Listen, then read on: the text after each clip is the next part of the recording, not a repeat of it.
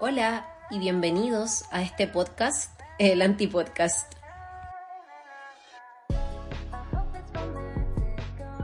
Bienvenida, bienvenido, bienvenide a este nuevo episodio del Antipodcast. Mi nombre es Katherine o Katie y seré tu host. Em, estuve pensando seriamente en cambiar el intro del podcast pero eh, la verdad es que no se me ocurre nada. Eh, he estado sintiendo durante esta semana y la semana anterior que no le subí episodio por lo mismo. Eh, he estado sintiendo que, que el miedo como que, como que me invade, como que me invade y estoy trabajando obviamente para poder afrontarlo, pero em, junto con esto quiero contarles básicamente que la semana pasada sí grabé un episodio del podcast, lo publiqué, pero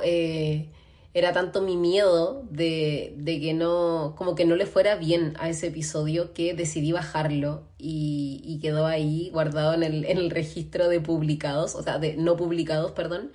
Y, es ese básicamente el tema que quería tratar el día de hoy. Y, y es el miedo, es el miedo al fracaso. Y, y nada, como que lo estuve buscando en Google y San Google define el miedo como una sensación desagradable provocada por la percepción de un peligro real o imaginario. Imagínense lo fuerte que, que trabaja nuestra mente, o sea, como el poder que tiene nuestra mente para hacer que sintamos miedo de algo que ni siquiera es verdad. O sea, como yo, por ejemplo, que bajé el episodio sin ni siquiera darle un tiempo de,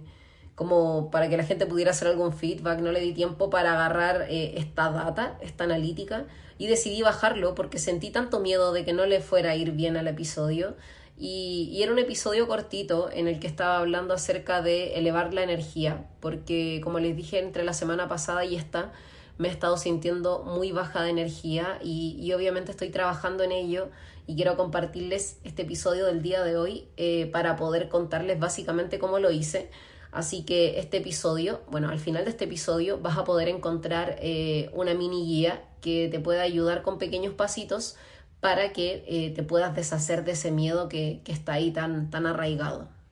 Pienso que de alguna manera u otra eh, el miedo básicamente nos intenta proteger constantemente de algún peligro, pero ¿qué pasa cuando este peligro no es real y es imaginario? O sea, lo estamos trabajando en nuestra mente y estamos poniéndonos como esa barrera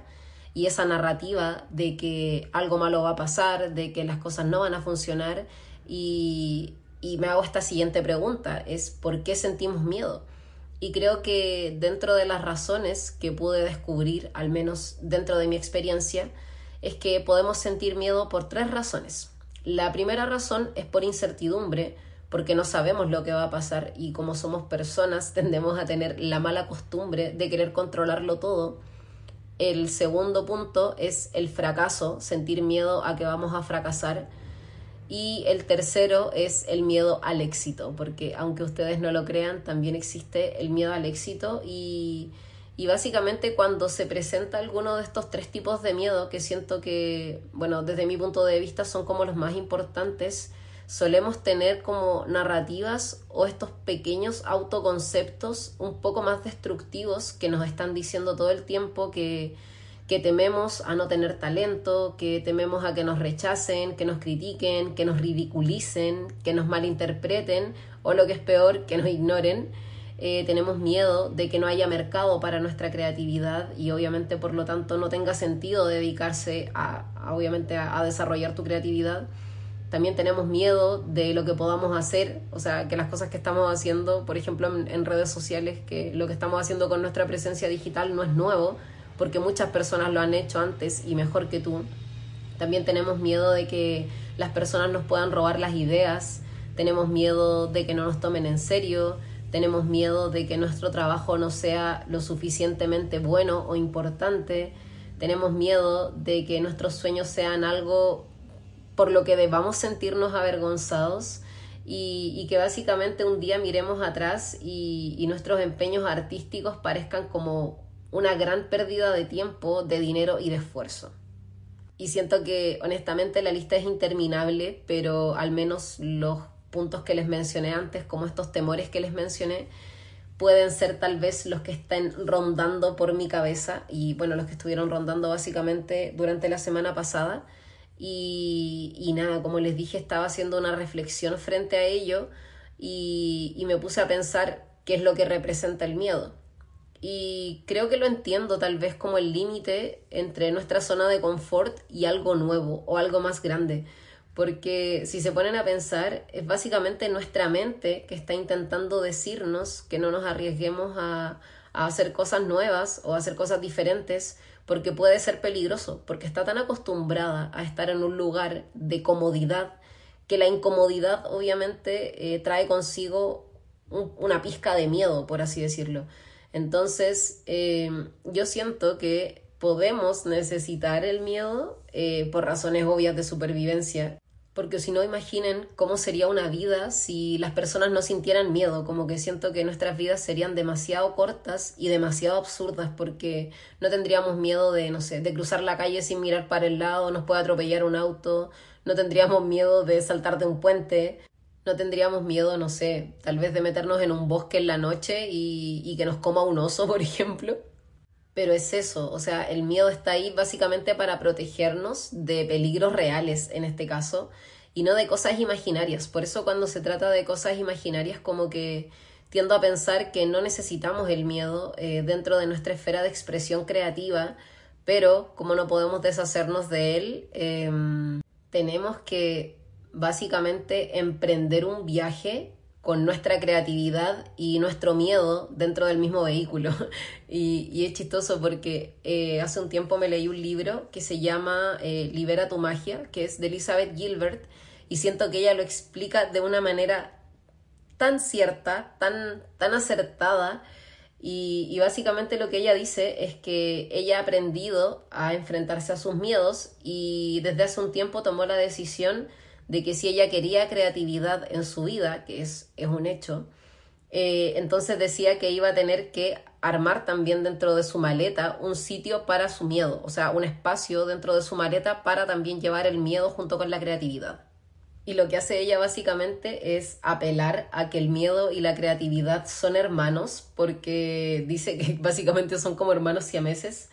porque demuestra que el miedo y la creatividad estuvieron junto con ella desde el momento en que se formó en el útero de su madre y por lo tanto compartieron el útero, nacieron al mismo tiempo y obviamente siguen compartiendo los mismos órganos vitales dentro de nuestro cuerpo. Y bueno, como para que tengan un poquito más de contexto, eh, les quiero compartir una pequeña carta que le escribió Elizabeth Gilbert a su miedo al momento en que ella decidió ser una escritora eh, exitosa, por cierto y, le escribe lo siguiente, dos puntos. Estimado miedo, creatividad y yo estamos a punto de emprender un viaje juntas. Entiendo que nos vas a acompañar porque siempre lo haces. Reconozco que crees que tienes una misión importante en mi vida y que te tomas tu trabajo muy en serio. Al parecer tu trabajo consiste en provocarme el mayor pánico posible cada vez que me dispongo a hacer algo interesante y permíteme que te lo diga, lo haces de maravilla. Pero en este viaje yo también tengo la intención de hacer mi trabajo, que es emplearme a fondo y no perder de vista mi objetivo. También creatividad hará el suyo, que es seguir siendo estimulante e inspiradora. En el coche hay sitio de sobra para los tres, así que adelante, ponte cómodo. Pero que te quede clara una cosa, creatividad y yo somos las únicas que tomarán decisiones admito y respeto que eres parte de esta familia. Así que no te excluiré de ninguna de nuestras actividades, pero aún así tus sugerencias nunca serán escuchadas. Tienes sitio, tienes voz, pero no tienes voto. No puedes tocar los mapas de carreteras, no se te permite sugerir desvíos en el inventario y no se te permite subir o bajar la calefacción. Tío, ni siquiera puedes tocar la radio, pero sobre todo, mi viejo y querido amigo, tienes absolutamente prohibido conducir. Y wow, wow, siento que en verdad no lo pudo haber dicho mejor. Y, como les mencioné, este es un tema que, estoy como abordando dentro de mi vida. Y, es un tema también que estuve conversando con, con, mi coach, con mi psicóloga, con mi terapeuta, como quieran llamarle, y, y ella me decía, o sea, Katherine, tú tienes, tienes planes, tienes buenas ideas, tienes intenciones, pero lo que te falta es accionar. Me dijo, y cuando tú no accionas es porque el miedo está intentando apoderarse básicamente de tu esencia. Entonces, si tú permites que el miedo tome, en este caso, eh, como el asiento del conductor, obviamente no te, vaya, no te va a llevar perdón, a ningún lado y va a hacer que te desvíes de tu camino y que no cumplas ni con tus metas ni con tus objetivos solamente porque está ahí como taladrándote el cerebro de que no eres buena, de que no lo vas a lograr. Y siento que aquí viene la parte trabajosa de todo esto, de, de poder como habitar eh, tu creatividad junto con tu miedo, porque no siempre resulta cómodo y, tampoco resulta fácil. Me refiero como a llevar tus miedos a cuestas en un viaje grande y ambicioso, por ejemplo, porque todos tenemos metas grandes y ambiciosas, pero siempre merece la pena porque si no aprendes a estar cómodo con tu miedo, entonces literalmente nunca vas a poder ir a ningún sitio interesante ni hacer nada que que sea interesante ni, ni hacer nada que sea satisfactorio para ti, porque vas a estar todo el tiempo escuchando y dándole bola a tu miedo. Y siento que definitivamente eso sería una lástima, porque la vida es hoy, la vida es muy corta, es única e increíble y básicamente, bueno, vivir es un milagro. Y, y te conviene hacer cosas que de verdad sean interesantes, cosas que te llamen, cosas que te muevan y, obviamente hacerlas mientras estás acá porque siento que sería súper fome que lleguemos a los últimos días de nuestra vida y estemos todo el tiempo pensando y arrepentidos también por no haber hecho eso que tanto queríamos solamente por dejar que, que el miedo nos, nos convenciera perdón, de no hacerlo. Y aunque ustedes no lo crean o si están pasando tal vez por algún momento que sea un poco gris, todos, bebés, todos tenemos talentos ocultos en nuestro interior, es solo que nuestro miedo no permite que afloren y, tenemos tesoros extraordinarios, o sea, lo mismo que yo, lo mismo que todas las personas que nos rodean, y, siento que sacarlos requiere esfuerzo, requiere fe, requiere concentración, requiere valor y muchas horas de dedicación. Y, y, nada, como que siento que el reloj sigue avanzando, el mundo gira y, y, lo cierto es que tenemos que empezar ahora y empezar en grande pero como les digo, muchas veces dejamos que este miedo como que nos apague y terminamos poniendo nuestro foco en el miedo en vez de hacerlo en nuestra creatividad. Y bueno, ahora que, ya hablamos un poco de lo que es el miedo, eh, me gustaría poder hablar también un poco de la parte creativa y obviamente que tenga relación con las cosas que quiero lograr dentro de redes sociales. Y me he estado preguntando mucho durante esta semana cómo poder evitar esas metas que ya existen en mi mente, pero que aún no están materializadas en mi realidad física. Y, así fue como descubrí cuatro formas de poder honrar estos deseos y permitir obviamente que se materialicen. El primero es poder declararte tu sueño a ti misma y que no te dé pena, o sea, no te sientas avergonzada o avergonzado, escríbelo en un post-it y tráelo al mundo físico. Eh, no sé, por ejemplo, lo que yo hice fue escribir mis metas, eh, como tres metas a corto plazo, en un post-it y las pegué en un espejo, que es básicamente el lugar que miro todos los días. Entonces, eh, obviamente las cosas que nosotros queremos en nuestra mente no se van a sentir tan reales si es que están ahí, solamente en nuestra mente. Por eso les digo que es un buen ejercicio poder traerlos eh, como al mundo material, eh, escribiéndolos, simplemente escribiéndolos en un papel. El siguiente paso es poder decir tu sueño en alto y, y, por favor solo compártelo con aquellos que sabes que, que no se van a burlar de ti, que no te van a cuestionar y que creen en ti obviamente y en tus capacidades para poder lograr estos sueños o estas metas que, te propones. Solo, no sé, solo dilo, no pidas permiso, no des explicaciones. Y, y es muy importante que lo hagas porque si ni tú te crees este sueño, entonces nadie lo va a hacer por ti.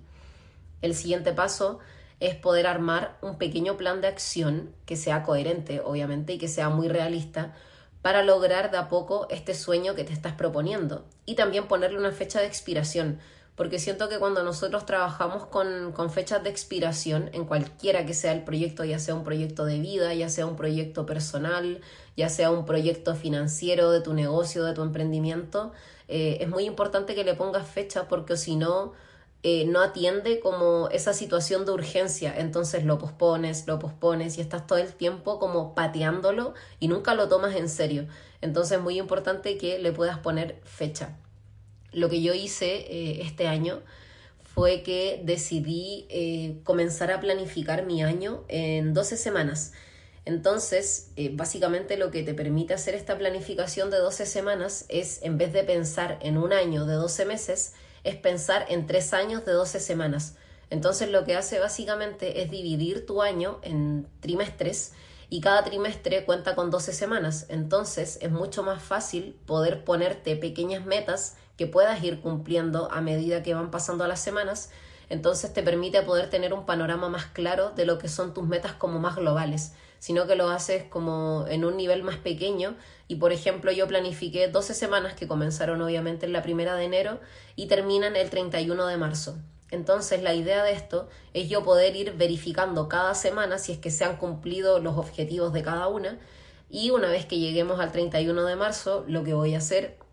va a ser tomarme un cafecito, sentarme tranquila, un ambiente, un buen mood y poder revisar estas metas de las 12 semanas, ver qué se cumplió, ver qué no se cumplió y además eh, poder obviamente hacer un inventario de qué es lo que me falta, cuáles son las áreas en las que estoy más débil y poder planificar nuevamente mi siguiente año de 12 semanas, que sería mi segundo trimestre y así en adelante. Siento que se me ha hecho más fácil porque obviamente estoy desglosando estos grandes sueños en pequeñas metas y pequeñas tareas semanales eh, que se van cumpliendo y a pesar de ser pequeños pasos, se van acumulando y van formando algo más grande. Entonces, eh, esa es la idea básicamente de ir planificando de a poco. Y, bueno, más adelante con, con, la mini guía que les voy a entregar con respecto a cómo deshacerte del miedo, les voy a hablar un poco más sobre eso. Ya siento que, que me fui por otro lado, me fui por las ramas. Estábamos hablando acerca de, eh, de cómo poder honrar nuestros sueños y terminé hablándoles de mi planificación semanal. Entonces, eh, volvamos a lo que estábamos, íbamos en el paso 3, que era armar el plan de acción y ponerle fecha de expiración, y ahí viene todo lo, que les mencioné antes. Y el paso 4 y el último sería poder invertirle recursos a tu sueño. ¿Qué quiere decir esto? No solamente recursos monetarios, sino que poder dedicarle tu tiempo, dedicarle energía y obviamente eh, también poder dedicarle un poco de dinero si es que lo puedes hacer. En caso de que no, eh, puedes comenzar obviamente por pequeños pasos como comprar un trípode, comprar un aro de luz si es que lo que quieres es crecer una presencia digital en redes, o tal vez un curso de especialización o hacer alguna cita con algún coach que te pueda ayudar en eso que quieres lograr. Y, lo que yo hice en este paso, por ejemplo, eh, bueno, ya lo estoy haciendo desde el año pasado, que es eh, dedicarle básicamente eh, mi tiempo y mi dinero a, a estas inversiones, yo todo esto lo veo como una inversión, inversiones para yo poder ser una mejor creadora de contenido y para poder entregar obviamente mejor información tanto a mis clientes como a las personas que me ven en redes sociales. Ya porque si no lo sabían,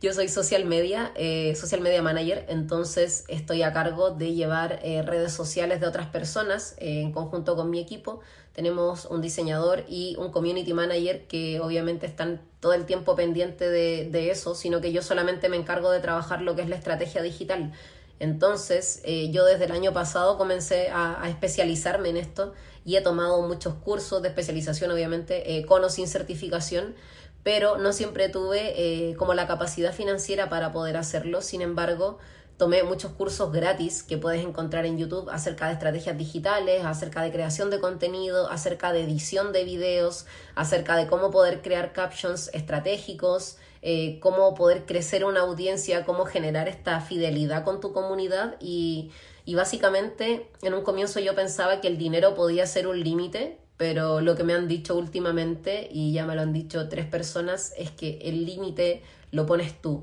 el límite lo pone tu mente, así que básicamente si quieres conseguir algo es, como les digo, poder decirlo en voz alta, poder traerlo al mundo material para que el universo y las energías y todas las cosas ya sepan que esto te pertenece y, y recuerda que obviamente eso que te llama no es casualidad, eso que te prende no es coincidencia, que tampoco es vergonzoso y tampoco es ridículo. Aprende a escuchar de repente a esa vocecita que te dice que aquí es, así que, que básicamente no tenemos que dejar que nuestro miedo nos domine porque o si no siento que perdemos como ese potencial creativo al dejar que, que nuestro miedo nos consuma porque obviamente vamos a hacer todas las cosas nuevas de nuestra vida con una pequeña pizca de miedo pero es como, no sé, siento que es como ir al gimnasio. Por ejemplo, cuando empiezas a ir al gimnasio, eh, sientes resistencia, como que te da lata, te comienzas a comparar y, Y en un principio sí es difícil, pero si lo sigues haciendo, a pesar de que no tengas ganas o a pesar de que tu miedo te diga que no vayas, y sigues yendo, al pasar del tiempo se, se, empieza a volver algo mucho más sencillo y, ya se termina siendo rutinario y una vez que ya lo ejecutas durante tantos días, el miedo desaparece porque ya no está ahí diciéndote hoy que te va a pasar esto, que te va a pasar esto otro, o comparándote con la persona que está haciendo ejercicio al lado, sino que ya lo vuelves un hábito y obviamente este hábito después te acompaña de por vida si lo sigues haciendo. Pero, eh, como les digo, es importante que no dejemos que el miedo nos consuma entonces, eh, ¿cómo poder hacer que el miedo no te consuma? Básicamente eh, tomando acción. Tomando acción, aunque no queramos hacer las cosas, aunque sintamos que estamos desmotivados. Y, acá quiero citar una palabra que, creo que se habla mucho hoy en día, que es la disciplina. Y, y la disciplina creo que puede, puede ser vista desde dos puntos de vista, que podría ser el positivo y el negativo el positivo porque básicamente la disciplina es lo que te motiva, es el estar accionando constantemente eh, para poder lograr las cosas que quieres conseguir. Sin embargo, siento que también la palabra disciplina proviene del deber ser, como de la obligación de tener que hacer algo aunque no quieras. Y, y la otra palabra que se me viene a la mente también es la motivación entonces, la motivación yo lo veo desde un punto de vista más energético. Siento que la motivación es energía, por lo tanto, cuando no nos sentimos motivados es porque nos falta energía y, es necesario poder recargar esas fuentes de energía porque muchas veces estamos dándole duro a un tema y nos terminamos quemando. Entonces, si te quemas, se va tu creatividad, eh, dejas que el miedo te gane y obviamente pierdes la motivación y por mucha disciplina que tengas, vas a terminar haciendo eso que te mueve por obligación y no es la idea, porque la idea es poder crear desde, desde un propósito, poder crear desde tu autenticidad y, poder crear básicamente con intención. Entonces, eh, creo que es muy importante, como les dije, poder trabajar esto de la energía y, hay muchas maneras de poder hacerlo. O sea, puedes elevar tu energía haciendo pequeños estiramientos, puedes elevar tu energía eh, meditando, puedes elevar tu energía cantando, bailando tu canción favorita y, y, puedes elevar tu energía de repente comiendo o estando acostado si es lo que quieres hacer. Por ejemplo, a mí me pasa que, que cuando siento que estoy como muy, muy down de energía, obviamente como que el azúcar y esas cosas te traen full eh, dopamina y serotonina, pero eh, yo no soy de comer como comida chatarra, eh, estoy cuidando mucho mi alimentación últimamente, pero el otro día me sentía tan baja de energía que fui, me compré un café y me comí un pay de limón. Y estuvo tan rico y me sentí tan creativa después de haberme comido esa pequeña dosis de azúcar y, y estaba tranquila además porque yo sé que no consumo esas cosas a diario, entonces eh, estuvo genial, como darse esos pequeños gustos y, también el hecho de, de, poder sentir satisfacción con algo permite que tu energía se eleve pero un montón. Entonces, por ende, si recargamos nuestras fuentes de energía, también recargamos nuestra, eh, como nuestra batería motivacional. Hay ciertas cosas que me han estado ayudando últimamente como a, a transitar este miedo porque siento que eliminar el miedo no es la clave, porque tenemos que aprender a vivir con ello, pero eh, me han ayudado a transitarlo y es que estoy leyendo distintos libros, porque normalmente suelo leer libros de crecimiento personal y ya llevo más de un año leyendo libros de crecimiento personal, pero siento que a pesar de todo ese conocimiento me está faltando el, el accionar. Entonces, eh, ¿cómo acciono? Obviamente buscando eh, información que me permita poder dar ese siguiente paso, inclusive con miedo, y, ahora estoy leyendo el libro Padre Rico, Padre Pobre de Robert Kiyosaki, que es un libro acerca de finanzas, como de educación financiera, y, me ha traído muchas buenas y nuevas ideas, pero una de las cosas que, más me ha marcado de este libro es que tanto el miedo y el deseo controlan nuestro pensamiento y obviamente pueden hacer caer en la más grande trampa que existe. Pero dice que lo realmente cruel es pasar la vida con miedo y nunca perseguir nuestros sueños, entonces, si para este año una de tus metas fue quizás poder comenzar con ese proyecto que ya venías, eh, que ya tenías en mente, sería muy importante que, que, pudieras también como honrar este sueño, como les mencionaba antes, y poder hacer las cosas a pesar de que te dé miedo, porque si no el día de mañana vas a estar quejándote y lamentándote de que no lo lograste. Entonces se da mucho en las redes sociales que las personas tienden a sentir miedo, por ejemplo, a exponerse a cámaras, a, grabar un voiceover y, hay ciertos pasitos que son estos baby steps que yo le llamo,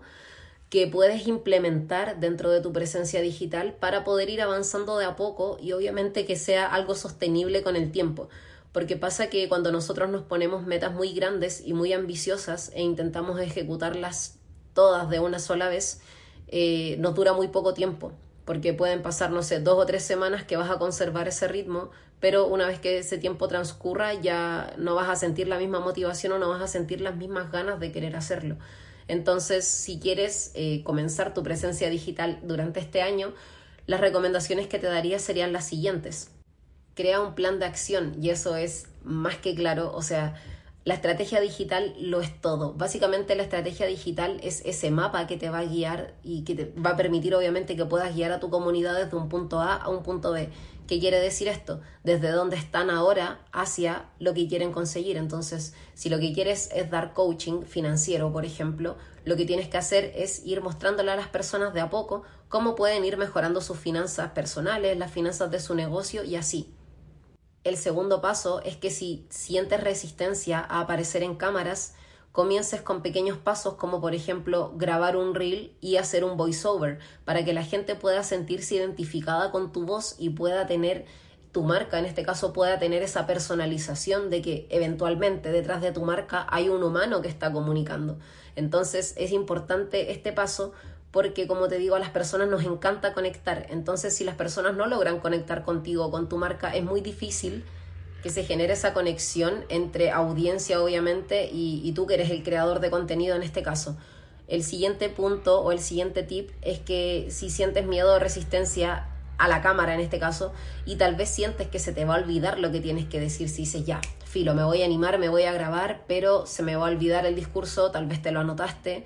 eh, existen herramientas como por ejemplo el teleprompter que puedes encontrar en la aplicación de CapCut. Es una aplicación para móvil que es gratuita que te permite editar videos y en una de sus opciones tiene un teleprompter en el que tú puedes incluir tu texto, por ejemplo, si tienes, no sé, eh, cinco pasos para mejorar tus finanzas personales. Estos cinco pasos los puedes escribir y a medida que te vas grabando aparece un cuadro enorme en la pantalla, entonces por lo general uno no ve mucho su rostro, sino que va viendo y leyendo a medida de que vas grabando y permite que la comunicación sea más fluida y también que no te vayas por las ramas, porque pasa muchas veces, incluso a mí me pasa.